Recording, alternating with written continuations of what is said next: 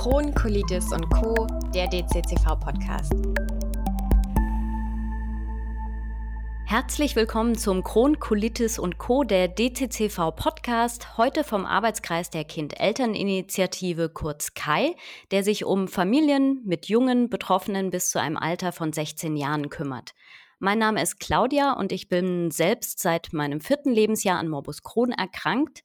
Und mit diesem Podcast möchten wir euch gemeinsam mit Experten und Expertinnen ganz einfach und unkompliziert mit relevanten und wissenschaftlich fundierten Informationen und Neuigkeiten rund um Morbus Crohn und Colitis ulcerosa versorgen. Mit unserem heutigen Gast Dr. Stefan Buderus von den GFO-Kliniken in Bonn am Standort St. Marien sprechen wir heute im ersten Teil über Symptome und Diagnose bei jungen Patientinnen und Patienten. Dr. Buderus, erst einmal herzlich willkommen. Ja, auch von mir aus ganz herzliches Willkommen an Sie. Vielen Dank für die Einladung. Ich bin gespannt und freue mich auf ein interessantes Gespräch. Sie sind Facharzt für Kinder- und Jugendmedizin und haben sich unter anderem auf die Gastroenterologie spezialisiert. Vielleicht zuallererst, weil sich darüber ganz viele Gedanken machen und wir es in der Beratung sehr, sehr oft erleben. Viele, egal ob die betroffenen Kinder oder auch die Eltern, fühlen sich schuldig für die Erkrankung und machen sich Vorwürfe, weil sie glauben, was falsch gemacht zu haben. Was entgegnen Sie den Eltern und Kindern? Das ist ein Thema, was ich auch erfahre und immer wieder erlebe. Und äh, weil ich denke, dass das gerade auch von Beginn an der Erkrankung wichtig ist, Klarheit darüber zu schaffen und herzustellen, spreche ich das auch von mir aus aktiv an und auch die Mitglieder meines ärztlichen und pflegerischen Teams. Ganz klar ist, wenn es zur Diagnose einer äh, Erkrankung wie Morbus Crohn oder Colitis ulcerosa kommt, hat sicherlich niemand in der Familie etwas falsch gemacht und niemand ist es schuld. Also da sprechen wir aktiv an und wir raten und bitten alle Betroffenen, egal ob es die Kinder, die Jugendlichen oder die Eltern sind, dass mögliche Gedanken, die in diese Richtung gehen sollen, die sollen eingeschlossen werden und zu diesem Schrank, wo das drin ist, den Schlüssel weit wegwerfen. Nie mehr drüber nachdenken. Das klingt ja recht einfach mit dem Schlüssel. Meine Mutter hat sich halt Gedanken gemacht, weil sie dachte, ich habe die Erkrankung, weil sie mich nicht gestillt hat. Ich als Kind habe immer so die Ansage gehört, das darfst du nicht essen, weil du krank bist. Also immer dieser Gedanke im Kopf anders zu sein. Sind es so typische Dinge, die Ihnen dann auch begegnen, so Sätze? Ja, also gerade das Thema der Ernährung und dass das möglicherweise ursächlich ist, das liegt ja vielleicht auch, äh, selbst wenn man nicht in dem Thema drin ist, sei es jetzt als Fachpersonal oder weil man selbst betroffen ist oder Eltern, eines betroffenen Kindes oder einer Jugendlichen ist. Man denkt ja chronisch entzündliche Darmerkrankung, Magen-Darm-Trakt. Was passiert da? Regelmäßig Ernährung und Nahrungsaufnahmen. Also der Gedanke liegt nahe. Ähm, aber trotzdem, auch wenn wir heute, und das werden wir ja wahrscheinlich im Verlauf des Gesprächs äh, zu einem späteren Zeitpunkt noch tun, uns über Ernährung unterhalten, ähm, kann man nicht sagen, dass durch eine bestimmte Form der Ernährung jetzt schuldhaft, also wenn wir dieses Thema wieder aufgreifen, äh, schuldhaft äh, eine solche Erkrankung ausgelöst wird. Ich kann vielleicht ein kleines Fazit schon mal vorwegnehmen. Grundsätzlich sollten sich alle Menschen so ernähren, wie sich Menschen mit Colitis, Ulcerosa oder Morbus Crohn ernähren sollten. Also das wäre ist eine grundsätzlich allgemeine Empfehlung. Also das ist ganz klare Botschaft. Ja, irgendwie ist, also Ernährung ist ein wichtiges Thema, aber das hat nichts mit Schuld oder so zu tun. Gibt es denn die eine Ursache für die chronisch entzündliche Darmerkrankung? Genau. Wichtige Frage. Nein. Ähm, das Bild, was ich dazu benutze, ist, dass ich das so darstelle wie ein Netzwerk oder vielleicht wie ein Puzzleteil. Das heißt, viele einzelne Bestandteile, Auslöser, müssen zusammenkommen, damit das Bild, in dem Fall dann die Erkrankung, erkennbar wird bzw. sich manifestiert. Das heißt, wir haben über Ernährung gesprochen. Es ist ein Faktor, ja, das ist so, aber andererseits sind andere Faktoren wie bestimmte ererbte Eigenschaften unseres Immunsystems sind ein Kofaktor. Ähm, das wissen vielleicht viele Betroffene allein aus Grund der Tatsache, dass es ja Familien gibt, wo mehrere Betroffene sind, also etwas häufiger, als es in der Allgemeinbevölkerung ist. Ähm, es gibt Studien, äh, die zeigen, dass das mit Nord-Süd-Gefälle zu tun hat. In Frankreich weiß man zum Beispiel, dass in Nordfrankreich mehr Patienten von chronisch entzündlicher Darmerkrankung betroffen sind als in Südfrankreich. Da gibt es dann die Erklärbrücke. Das könnte etwas mit Sonneneinstrahlung zu tun haben und Vitamin D. Und wenn ich nur so ein paar Punkte anspreche, können Sie schon erkennen und auch die Zuhörenden, hm, das ist eine, keine einfache Frage und da sind verschiedene Bausteine. Also es gibt nicht die eine Ursache. Das macht es vielleicht auch ein bisschen schwerer, die Erkrankung auch zu akzeptieren und das irgendwie so greifbar zu machen. Mhm. Und wir hören auch von ganz vielen Eltern, dass sie sehr, sehr besorgt sind, weil es lange dauert, bis die Diagnose überhaupt erstellt wird. Was erklären Sie den Eltern und auch den Kindern, warum dauert das manchmal so lange? Mhm, das ist eine wichtige Frage. Wir haben uns dieses Themas eben als Kindergastroenterologen ähm, auch, äh, das haben wir uns ganz genau angeschaut und manche Eltern, vielleicht auch Jugendliche wissen, dass es in Deutschland und Österreich von der Fachgesellschaft GPGE ein Register gibt, das heißt CDATA. Von daher wissen wir, dass das bei uns äh, tatsächlich bei den Kindern, bei den Patientinnen und Patienten dauert das im Durchschnitt vier bis sechs Monate, bis die Diagnose gestellt wird. Diese Zeit ist etwas kürzer tendenziell bei den Kindern, die eine Colitis ulcerosa haben weil da das Leitsymptom blutiger Durchfall ist. Und dieses Symptom hat natürlich, äh, ist ein größeres Ausrufezeichen. Und da laufen dann die entsprechenden Untersuchungsschritte etwas schneller. Vier bis sechs Monate für alle. Wir wissen auch, dass bei einzelnen Patienten das auch heutzutage immer noch länger als ein Jahr dauert, bis die Diagnose gestellt wird. Woran kann das liegen? Zum einen liegt es daran, dass eines der wesentlichen Symptome, nämlich Bauchschmerzen, ein sehr unspezifisches, also ungenaues oder nicht sehr zielgerichtetes Symptom ist. Und Bauchschmerzen über eine längere Zeit kommt bei über 50 Prozent aller Kinder und Jugendlichen zumindest zeitweise vor, sodass das auch für die Kinder- und Jugendärztin, aber selbst für Eltern ist es manchmal schwierig, dann die Wertigkeit dieser Bauchschmerzen einzuschätzen. Auf der anderen Seite kann ich aber sagen, gerade auch mit diesen Daten, die wir zum Beispiel aus der Registerarbeit gewinnen. Äh, die nutzen wir auch für Fortbildung, für medizinische Fortbildung von Fachpersonal, Kinder- und Jugendärztinnen. Und äh, da kann ich sagen, dass ich mir wirklich sehr sicher bin, dass der Wissensstand äh, bezüglich Colitis ulcerosa und Morbus Crohn bei den Kinder- und Jugendärztinnen wirklich deutlich zugenommen hat und dass ich da ganz zuversichtlich bin, dass noch mehr Patienten eben schneller diagnostiziert werden können. Aber die Symptome der beiden Erkrankungen können auch von Patient zu Patient sehr, sehr unterschiedlich ja, sein. Das stimmt. Das kann total unterschiedlich sein. Also es ist relativ einfach, denke ich, wenn ein Kind oder eine Jugendliche ähm, zum Beispiel länger als drei Wochen Blut im Stuhl hat, immer wieder blutige Durchfälle, dann ist das äh, relativ äh, klar. Aber wenn bei einem äh, anderen Patienten vielleicht so immer mal wieder Bauchschmerzen und isst weniger als vorher und vielleicht manchmal eine Temperatur von 37,8 am Abend statt 37,4. Das kann sehr unspezifisch sein. Also das äh, ist tatsächlich von Patient zu Patient verschieden und nicht immer ganz einfach. Bei Ihnen in der Ambulanz, wie alt sind Ihre Patienten im Schnitt? Also die meisten Patienten jetzt zahlenmäßig sind irgendwie im Alter zwischen 12 und 16 Jahren. Das ist äh, tatsächlich so, dass das auch die größte Gruppe auch der neu betroffenen Patientinnen und Patienten ist und die dann auch in weiterer Betreuung sind. Aber, und das ist eben wichtig, wir haben auch äh, nicht wenige jüngere Kinder, also Grundschulkinder und auch einzelne Säuglinge oder Kleinkinder, die sich bei uns in Betreuung befinden. Das ist eben ein wichtiger Punkt, dass man wirklich weiß, dass chronisch entzündliche Darmerkrankungen zwar am häufigsten ab einem etwa einem Alter von 10, 11 oder 12 Jahren auftreten, aber dass es andererseits nach unten hin, also zu den jungen Kindern, keine Grenze nach unten gibt. Also auch Säuglinge können betroffen sein von einer äh, chronisch entzündlichen Darmerkrankung.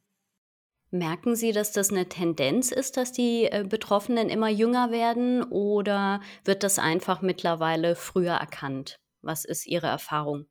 Das wird früher erkannt. Also ich kann mich selber noch daran erinnern, ähm, dass ich, da, war ich noch nicht fertiger Kindergastroenterologe. Auf der anderen Seite fühle ich mich noch nicht so alt, dass ich denke, dass das Steinzeit ist, dass in einem pathologischen Befund, also in so einem äh, Befund, wo von einem Pathologen, einem Facharzt, ich sage immer Mikroskopiearzt, dann geschrieben wurde, äh, sieht aus wie Colitis ulcerosa, kann aber nicht sein, weil das Kind vier Jahre alt ist. Also das, also sowas habe ich noch erlebt. Ähm, aber ähm, aus den Daten, die wir aus der, von der ganzen Welt haben, von wissenschaftlichen Daten, gibt es manchmal Tendenzen, die zeigen, dass tatsächlich ähm, chronisch entzündliche Darmerkrankungen ähm, relativ gesehen in dieser jüngeren Altersgruppe, also unter zehn Jahren, äh, häufiger werden. Wie überhaupt, dass äh, man sagen muss, dass insgesamt chronisch entzündliche Darmerkrankungen äh, Erkrankungen sind, die in der also nordwesteuropäischen Region, wo wir leben und Nordamerika tatsächlich in den letzten Jahren eine zunehmende Häufigkeit zeigen. Und es gibt Daten aus Deutschland, die sind 2019 sind die veröffentlicht worden. Da sind Daten einer großen Ersatzkasse benutzt worden und man hat da geschaut, wie viele Kinder und Jugendliche haben denn eine neue Erkrankung mit Morbus Crohn und Colitis ulcerosa. Und äh, dabei ist dann herausgekommen, dass pro Jahr und pro 100.000 Kinder und Jugendliche es zu ungefähr 15 Neuerkrankungen mit Crohn oder Colitis ulcerosa gekommen ist. Das ist, wenn wir jetzt an die Menschen denken, die uns hier heute zuhören, äh, bedeutet das, dass Deutschland tatsächlich eines der Länder ist, ähm, wo das relativ häufig bei Kindern und Jugendlichen passiert. Also relativ häufig. Man, jeder kann jetzt für sich überlegen, was bedeutet das? 15 Mal pro 100.000 Kinder und Jugendliche. Ist das häufig oder nicht? Gibt es auch Erkenntnisse darüber, warum das der Fall ist, dass in Deutschland jetzt speziell es so viele Neuerkrankungen gibt? Woran liegt das? Also das ist eben eins, das hatten Sie ja am Anfang gefragt, eine der großen Fragen, also woran liegt das? Und äh, das wird immer in den Studien dann so zusammengefasst, das sind irgendwie kombinierte Effekte unserer westlichen, in Anführungsstrichen westlichen Lebensweise. Also das hat, also wenn man das jetzt ganz genau wüsste, äh, dann würde man das sicherlich aufdröseln können, aber das ist äh, tatsächlich, äh, besser wissen wir das nicht. Wenn jetzt Eltern mit ihren betroffenen Kindern zu Ihnen in die Ambulanz kommen, lassen Sie uns mal durchgehen, was sind die wichtigsten Werte und Check-ups, die Sie in der Behandlung machen? Mhm. Also das, äh, ich gehe jetzt davon aus, das sind Patienten, also da ist die Diagnose gestellt und die kommen jetzt in die ambulante Sprechstunde und es, also das Allerwichtigste und da tausche ich mich auch immer wieder mit der Fachkrankenschwester aus, die mich äh, aus, die mich in der Betreuung der Kinder und Jugendlichen betreut in der Sprechstunde ist, ist schon ein bisschen, welches Bauchgefühl wir haben, wenn die Patienten und die Eltern zur Tür reinkommen. Also ich, also ich habe also ich würde sagen, man spürt schon so ungefähr, in welche Richtung sich der Termin entwickelt. Das, also das ist dieser allgemeine äh, Eindruck. Äh, das wird sogar teilweise in wissenschaftlichen Studien gemessen, also in Messwerten erfasst.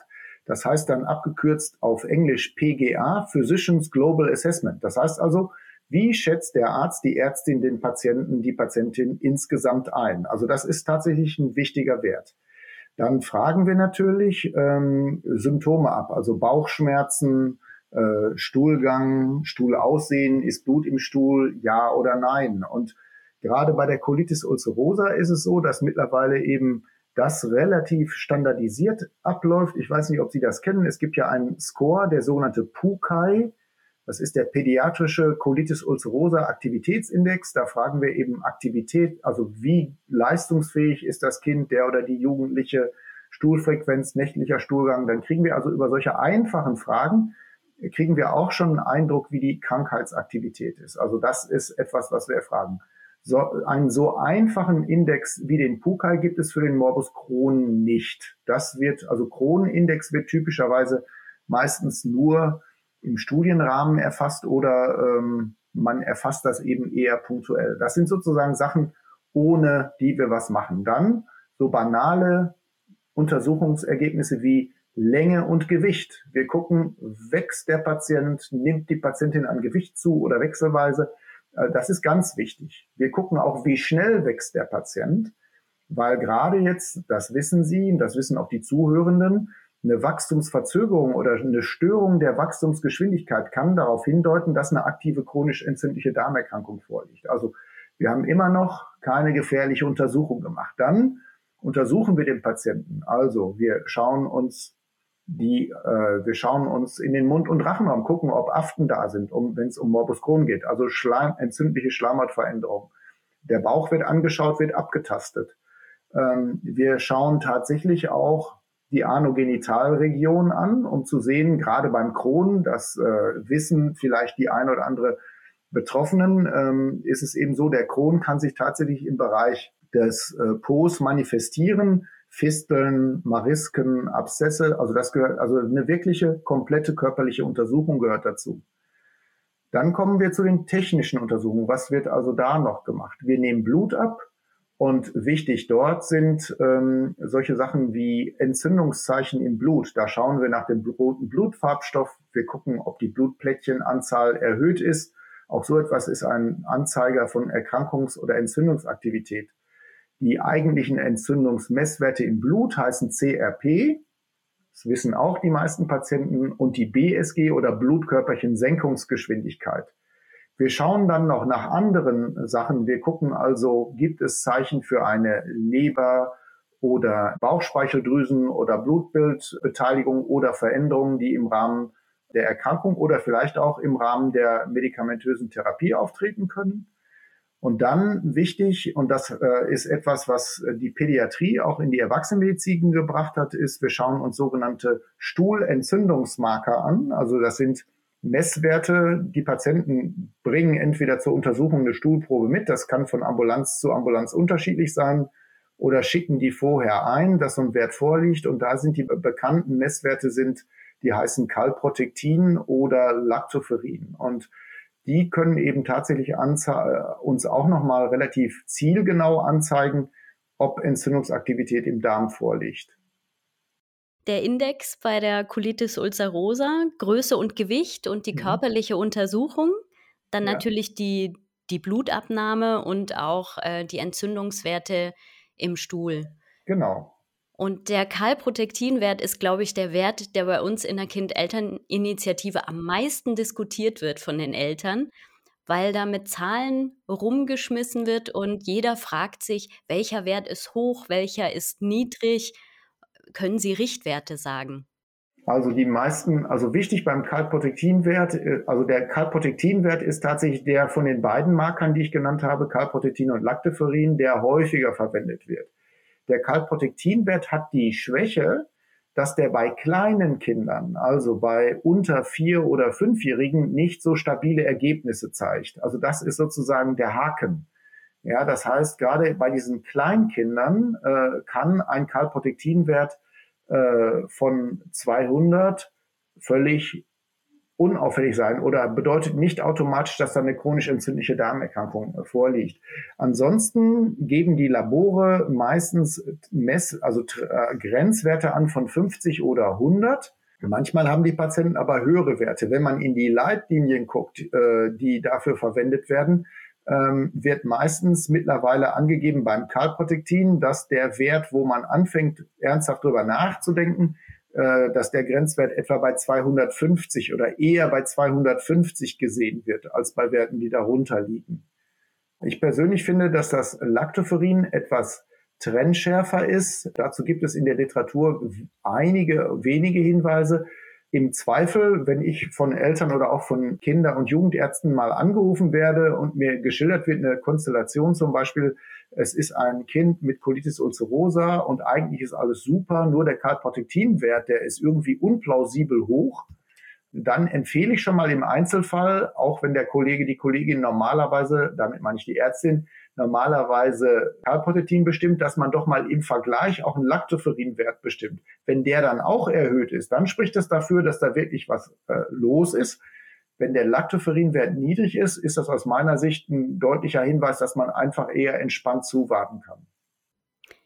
Sie hatten im Vorgespräch auch gesagt, dieser Wert ist sozusagen vom Ort des Geschehens. Ja, genau. Ähm, das hat mir so deutlich gemacht, wie wichtig eigentlich dieser Wert ist und warum man auf den eher setzt oder vielleicht auch mal eher als die Blutwerte. Ja, genau. Das ist insbesondere bei der Colitis ulcerosa wichtig, ähm, weil die Colitis ulcerosa ja eine Erkrankung ist, die per Definition und von ihrer Art her betrifft die ja nur diese ganz feine Schleimhautschicht des Dickdarms.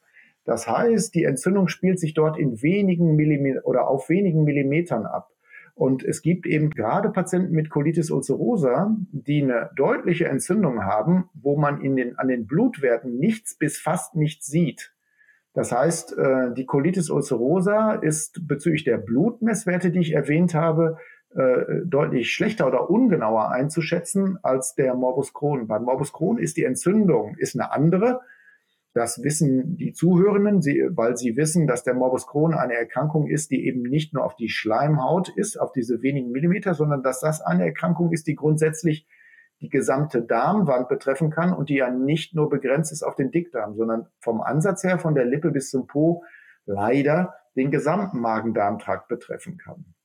Also da ähm, diese, diese Stuhlwerte, das Calprotectin das, äh, und auch das Lactoferrin, die haben die besondere Eigenschaft oder die wichtige und die schöne Eigenschaft auch, man sieht sowohl die Ärztinnen und Ärzte, die die Patienten behandeln, als auch die Patienten selbst, wenn die die Werte zur Kenntnis nehmen, dass wenn man einen Schub behandelt oder Aktivität behandelt, dass die Werte fallen, also die gehen runter. Und man kann dann sehen, wenn die Patienten in Remission sind, also abgeheilte Schleimhaut, dann sollten die unten bleiben. Und es ist so, dass wir mittlerweile tatsächlich wissen, als Ärztinnen und Ärzte, wenn ein Patient, der vielleicht selber noch beschwerdefrei ist, wenn wir sehen, dass Kalprotektine oder Lactoferinwerte ansteigen, obwohl der Patient sich noch gut fühlt, dann ist das für uns ein Grund, wie ich zu, nachzudenken. Gibt es weitere Hinweise, dass Krankheitsaktivität äh, losgeht? Und das kann auch tatsächlich im Einzelfall mal ein Grund sein, dass man zusätzliche Untersuchungen macht oder schon die Therapie nochmal intensiviert. Ja, das ist ein Punkt. Ich dachte immer, bei den Blutwerten ist mein Gefühl schneller. Dann äh, wäre ich bei diesem Wert wahrscheinlich genau andersrum. Mhm. Ja, aber wie gesagt, also die Stuhlmesswerte, die kommen aus dem Darm. Ne? Also das ist so. Wichtig noch, wenn die Eltern jetzt darüber nachdenken, also wo ist das Kalprotektin und das Lactoferin, wo haben die ihre Schwächen? Die können natürlich nicht unterscheiden, ob es jetzt wirklich Crohn- oder Colitis-Entzündung ist. Also das heißt, das sagt mir jetzt nichts, ist es Crohn oder ist es Colitis ulcerosa. Und natürlich auch Patienten mit Morbus Crohn und Colitis ulcerosa können in der Grillsaison auch mal eine infektiöse Magen-Darm-Erkrankung durch Salmonellen oder Campylobacter erleiden. Also das gibt es auch. Und auch das, also so eine Infektion, wenn eine Infektion vorliegt, das kann das Calprotectin und das Lactoferrin auch nicht unterscheiden. Das zeigt nur an Entzündung. Also das ist auch nochmal wichtig. Also das, das löst nicht alle Fragen. Es ist immer ein Zusammenspiel von unterschiedlichen äh, Faktoren und Untersuchungen. Ich habe noch, darf ich noch eins nachtragen? Mir ja. ist eingefallen, ich habe eine Untersuchung, die gerade bei Kindern und Jugendlichen wichtig ist, die wir in der Betreuung regelmäßig anwenden, ist natürlich die Ultraschalluntersuchung vom Bauch. Also das ist ja auch eine Untersuchung, ähm, die ist gut verfügbar. Die meisten Kinder und Jugendlichen kann man gut mit Ultraschall untersuchen. Das gibt gute Bilder und auch da können wir sehen, ob eben bestimmte Darmwandregionen entzündet sind. Wir messen die Darmwanddicken, wir können die Durchblutung messen. Also das ist auch eine relativ gut verfügbare Methode, wo wir zusätzliche Informationen bekommen können, wo und wie viel Entzündung ist tatsächlich im Moment vorhanden. Ja, vor allen Dingen der Ultraschall tut nicht weh genau. und ist nicht unangenehm, Richtig. wo wir dann zum nächsten Punkt kommen, zu der unangenehmsten Untersuchung, die, glaube ich, für Kinder und Eltern sehr viel Stress bedeutet. Vielleicht auch für Sie, die Darmspiegelung. Ähm, ich empfand sie immer als unglaublich unangenehm. Irgendwie war es mir auch peinlich und es hat einfach Angst gemacht. Mhm. Und schon dieses ganze Prozedere davor. Gibt es irgendwelche Tipps, wie man das Schritt für Schritt so gestalten kann, dass es möglichst stressfrei für alle Beteiligten ist? Okay. Was fanden Sie denn so unangenehm daran? Die das Abführen, weil ich ähm, hm. das nicht trinken kann. Okay, gut. Also das, ähm, es ist ja so, dass mittlerweile ähm, wir verschiedene Möglichkeiten haben, dieses Abführen zu machen. Also es gibt verschiedene Trinklösungen, die, äh, die, die wir den Patienten anbieten können. Diese Trinklösungen haben teilweise unterschiedliche Geschmacksrichtungen. Also das sind äh, solche Sachen. Die Krankenschwestern bei uns auf der Station, die machen das auch so, wenn das Kind, äh, das, wenn so eine Trinklösung so lala akzeptiert wird, dass die äh, von diesen Pudelmaschinen, mit denen man Wasser mit Kohlendioxid aufschäumt, da gibt es ja solche Geschmackszusätze, dass dann die Kinder die Möglichkeit haben, äh, eine gewisse Auswahl zu treffen aus diesen Geschmackszusätzen, sodass das dann besser trinkbar wird. Also wir haben verschiedene Optionen. Dann gibt es eben eins dieser Abführmittel, das Natriumpicosulfat, wo dann die eigentliche, das eigentliche Abführmittel eine relativ kleine Menge ist, die nach Zitrone schmeckt und wo dann anschließend die Patienten nur noch Wasser trinken müssen, aber viel Wasser trinken müssen. Und wenn ein Patient, eine Patientin partout das nicht über den, äh, also große Probleme hat, äh, oder eben Kleinkind, wo das einfach nicht geht, dann bieten, dann sprechen wir auch mit den Eltern oder mit dem Patienten selbst, ob man wirklich äh, eine Nase, also eine, eine Sonde durch die Nase in den Magen legt, sodass dann das Trinken nicht erforderlich ist und dann dieses Abführmittel so einfach in Anführungsstrichen, ich weiß, natürlich ist das anstrengend, aber dass es dann sondiert wird. Also dann ist dieser Trinkprozess ist draußen. Ist es bei Ihnen in der Klinik grundsätzlich immer stationär, die Darmspiegelung bei Kindern? Also die Dickdarmspiegelung machen wir tatsächlich stationär. Wir machen das tatsächlich so. Es geht ja um Patienten. Entweder sind es Patienten, bei denen es zur Frage steht, ob eine Colitis ulcerosa oder Morbus Crohn da ist. Also das heißt, wir würden die Diagnostik von der genauen körperlichen Untersuchung, von den bildgebenden Verfahren, also Ultraschall oder Kernspintomographie, um den Darm darzustellen, plus die obere und untere Endoskopie. Das heißt, das kommt alles kompakt zusammen, sodass die Patienten dann tatsächlich stationär sind. Wann machen wir sonst noch Endoskopien bei Kindern und Jugendlichen? Das ist, wenn es um eine Therapieverlaufskontrolle geht. Also wir machen das nicht nach Plan, immer nach einem Jahr oder immer nach zwei Jahren, sondern bei Kindern und Jugendlichen ist das typischerweise so, dass eine erneute Untersuchung dann gemacht wird, wenn eine therapeutische Konsequenz gezogen wird. Also wenn irgendwie tatsächlich relevante Veränderungen der Therapie gemacht werden. Also zum Beispiel die Entscheidung, mit der bisherigen Therapie kommen wir nicht gut zurecht oder kommt der Patient, die Patientin nicht gut zurecht, brauchen wir mehr. Dann gucken wir doch mal, stimmt das denn? Ist also wirklich die Entzündung zunehmend oder ist es besser geworden? Und auch dann machen wir tatsächlich mehr Diagnostik, sodass äh, lange Rede, kurzer Sinn, ja, normalerweise ist das bei Kindern und Jugendlichen bei uns im Rahmen eines relativ kompakten, das sagen wir auch, das ist kein Urlaub dann im Krankenhaus, sondern wir machen tak, tak, tak. Eine der, ähm, also die ganzen wichtigen Untersuchungen kommen relativ kurz getaktet hintereinander. Warum ist die Darmspiegelung für Sie besonders wichtig bei den Patienten und Patientinnen? Mhm. Das kann ich ganz klar und einfach beantworten. Äh, das hängt damit zusammen, dass wenn ein Patient, also ein neuer Patient, also noch nicht Patient, wo wir dann diese Diagnose stellen, da gehört nach allen internationalen Leitlinien ganz klar dazu, dass man die Erkrankung wirklich sehen sollte. Also man muss sehen, entspricht das dem Bild einer Colitis ulcerosa, eines Morbus Crohn oder der sogenannten äh, unklassifizierten Colitis, CEDU heißt diese dritte Diagnose, die etwas seltener, also deutlich seltener ist als die beiden typischen Diagnosen. Das heißt, das muss gesehen werden.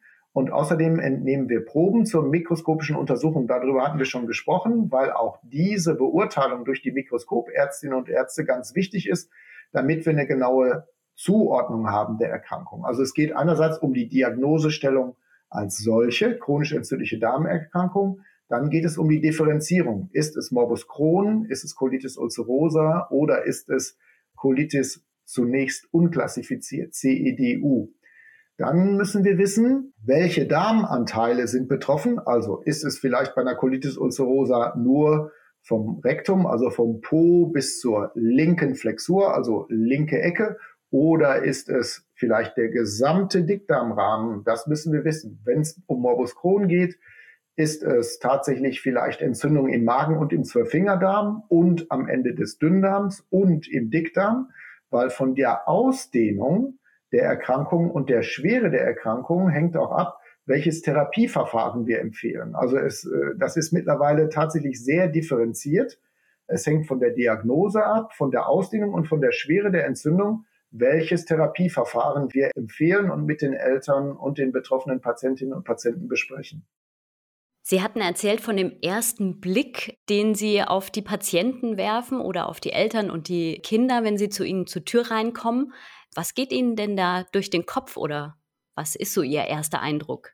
Also ich schaue mir die Patienten an, wie sehen die aus, wie sind die gelaunt, wie begrüßen wir uns, wie viel Schwung, wie viel oder vielleicht auch wie viel Erschöpfung, wie viel Verschlossenheit merke ich. Also ich gucke mir einfach an, wie die so aussehen. Also so wie das, glaube ich, jeder von uns macht, wenn man Verwandte besucht oder Freunde oder auch in die Klasse geht und man guckt, wie sehen die denn aus heute? Also sehen die gut aus? Ja oder nein? Darauf gucke ich. Also und ich gucke auch, wie die Eltern und die Kinder zusammen. Also wie, wie wirken die zusammen? Wie kommunizieren die miteinander? Wie setzen die sich hin? Das sind alles so diese kleinen Sachen, auf die ich gucke. Das ist ja für Sie ganz speziell als Kinderarzt. Sie haben ja neben den eigentlichen Patienten immer die Eltern und sind ständig in diesem Spagat zwischen den Eltern und den Kindern. Mhm. Wie machen Sie diesen Spagat? Ja, das ist tatsächlich ein, ein wichtiges Thema, weil ähm, also wir versuchen, und das tun alle Kindergastroenterologinnen und Gastroenterologen, da bin ich mir sicher, also der, der Patient, die Patientin stehen im Mittelpunkt. Das sind ja die Betroffenen, die primär Betroffenen. Auf der anderen Seite bei einer chronischen äh, Erkrankungen wie Crohn und Colitis ulcerosa sind natürlich immer auch, äh, die, ist immer die gesamte Familie betroffen. Für die Informationsgewinnung, gerade wenn die Kinder jünger sind oder selbst wenn die pubertär sind und überhaupt keine Lust haben, mit mir zu sprechen, brauche ich natürlich das begleitende Elternteil, die Mutter oder den Vater, die mir dann auf diese Fragen, was ich ähm, nach den Symptomen, die mir vernünftige Antworten geben. Ansonsten ist es gar nicht so selten, dass man bemerkt, dass bestimmte Konflikte zwischen Patient, Patientin und den Eltern sind. Wir hatten ja vorhin schon mal kurz über Ernährung und Schuld und weiß ich nicht, und Sie hatten gesagt, äh, Sie durften bestimmte Sachen nicht essen. Äh, wenn ich sowas merke, dann versuche ich so eine Art Schiedsrichterrolle einzunehmen und äh, zurück zu den Fakten und mal sortieren, worum es da gerade geht. War Kinderarzt dann auch schon immer Ihr Traumberuf? Also tatsächlich ist es so, dass ich ähm, als, ich glaube, Grundschulkind habe ich gedacht, ja, ich möchte gerne Kinderarzt werden, weil ich mich selber durch den Kinderarzt, äh, der mich damals betreut hat, sehr gut betreut gefühlt habe. Und ich gedacht habe, boah, das ist ein schöner Beruf, das möchte ich später auch machen. Das war allerdings ein niedergelassener Kinderarzt, der hatte seine Praxis in so einer alten Villa. Die Villa stand im Park. Da ist, das habe ich jetzt irgendwie nicht. Ich bin jetzt als Krankenhaus, Kinder- und Jugendarzt tätig, aber das ist ein Beruf, den ich so, wie ich ihn mache, sehr gerne mache und da fühle ich mich in guter Position und versuche da Gutes zu tun für die Patienten tatsächlich. Mhm. Schwierig wird es ja vielleicht auch, wenn die Kinder in die Pubertät kommen. Was mhm. schätzen Sie denn, wie viele Ihrer Patienten sind ehrlich zu Ihnen, gerade was die Tabletteneinnahme angeht? Das ist ein ganz wichtiges Thema weil natürlich, das liegt auf der Hand, äh, Behandlung, also, Tab also Tabletten, die nicht eingenommen haben, haben keine Wirkung. Die haben natürlich auch keine möglichen Nebenwirkungen. Die helfen dann nicht. Wir wissen aus Studien, äh, wo das untersucht wird, wissen wir verschiedene Sachen. Zum einen wissen wir, dass das richtig häufig ist, dass die Tabletten nicht regelmäßig eingenommen wird. Also das ist echt oft. Und aus den verschiedensten Gründen. Also die Patienten sagen dann, hatte gerade keine Zeit oder hab's vergessen das, was wir als Ärztinnen und Ärzte denken, dass die Patienten Angst vor Nebenwirkungen haben oder in Wirklichkeit nicht an die Diagnose glauben, das ist nach Studien eher gering. Also das ist der eine äh, Komplex. Der andere Komplex ist, dass wir andererseits aus anderen Untersuchungen wissen, dass solche, dass Patienten, die 80 Prozent oder mehr der verordneten Medikation einnehmen, dass die bezüglich der Krankheitseffektivität äh, der Krankheitsbehandlung, also wie gut funktioniert die Therapie, die Therapie funktioniert dann gut, wenn die Patienten mehr als, also 80 Prozent oder mehr der verordneten Medikamente einnehmen. Also das ist bekannt. Ich versuche dann, ich versuche immer möglichst stressfrei dahinter zu kommen, indem ich die Frage benutze, an wie vielen Tagen pro Woche hast du es geschafft, deine, deine Tabletten einzunehmen? Darauf, glaube ich, kriege ich noch die beste Antwort oder die, die der Realität am nächsten kommt. Und wenn mir dann jemand sagt, an fünf von sieben Tagen, dann sage ich, ja, das ist schon ganz ordentlich, aber sechs oder sieben von sieben wäre besser. Ihr Beruf gerade als Kinderarzt hört sich ein bisschen so an, als ob Sie viel psychologisches Feingefühl an den Tag legen müssen. Ich glaube, das gehört tatsächlich bei dem Beruf dazu. Auf der anderen Seite muss man ja sagen, auch Erwachsenenärzte äh, sind da sicherlich, also werden da sicherlich äh, in ihrer täglichen beruflichen Praxis immer darauf achten. Aber ja, gerade das, was Sie, so wie Sie das angesprochen haben, dieses Spannungsfeld zwischen Eltern und Kindern und auch die Kommunikation mit den Kindern, da, das ist, das gehört mit zu unserem Beruf, ja. Das machen wir aber auch gerne. Sie sind ja auch selbst Vater, haben zwei Kinder. Und in diesem Spannungsfeld, wie Sie es beschrieben haben, haben Sie im Patentrezept eine Botschaft für die Eltern oder eine Botschaft für die Kinder, für ein gutes Miteinander? Wenn es jetzt um die Erkrankung geht, würde ich sagen, ist eine wichtige Botschaft erstens die Krankheit akzeptieren, also nochmal wiederholen, das ist niemand schuld. Klar, jeder möchte gesund sein. Ein vernünftiges Ziel ist gesund mit Therapie oder gesund mit Tabletten. Und ähm, bezüglich diesem ganzen Drumherum, was sich da ergibt, da versuche ich zu vermitteln, sowohl an die Eltern als auch an die Kinder und die Jugendlichen cool bleiben. Also nicht den einen oder die andere gegeneinander ausspielen, sondern zusammen dran arbeiten. Wichtig für die Jugendlichen, es ist deine Erkrankung, ja. Also, und man, du nimmst deine Tabletten nicht für deine Mutter oder du nimmst sie nicht ein wegen deiner Mutter, sondern im Prinzip und ganz im Kern für den Patienten selbst. Also für einen selbst ist das. Und die Eltern, also da achte ich schon drauf, die sollten bitte keinen Kontrollzwang, sondern cool bleiben und vertrauen. Das ist wichtig. Dann fasse ich mal alles zusammen. Wir haben die Schuldgefühle weggeschlossen. Wir haben ein ganzes Netzwerk an Ursachen für die chronisch entzündliche Darmerkrankung. Die Symptome sind unglaublich vielfältig, nicht nur zwischen der Colitis ulcerosa und dem Morbus Crohn, sondern auch von Patient zu Patient. Es gibt eine Vielzahl von Untersuchungen und Werten, die für die Behandlung wichtig sind, vor allen Dingen der Kalprotektinwert und der Lactoferinwert aus dem Stuhl, aber natürlich auch die Darmspiegelung. Und wir können auf Sie setzen als Kinderarzt, weil Sie der Schiedsrichter auf dem Spannungsfeld zwischen den Eltern und den Kindern sind. Und die Botschaft wäre, versuchen cool zu bleiben.